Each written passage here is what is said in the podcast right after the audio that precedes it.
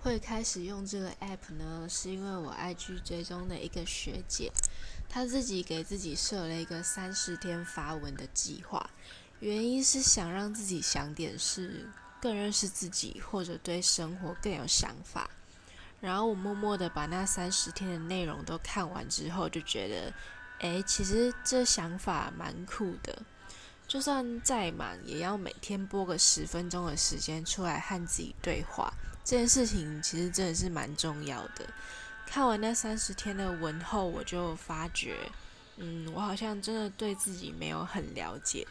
所以就是希望能借由这个方式，逼自己每天都要跟自己讲讲话，然后也多听别人讲话，别让自己活得太封闭了。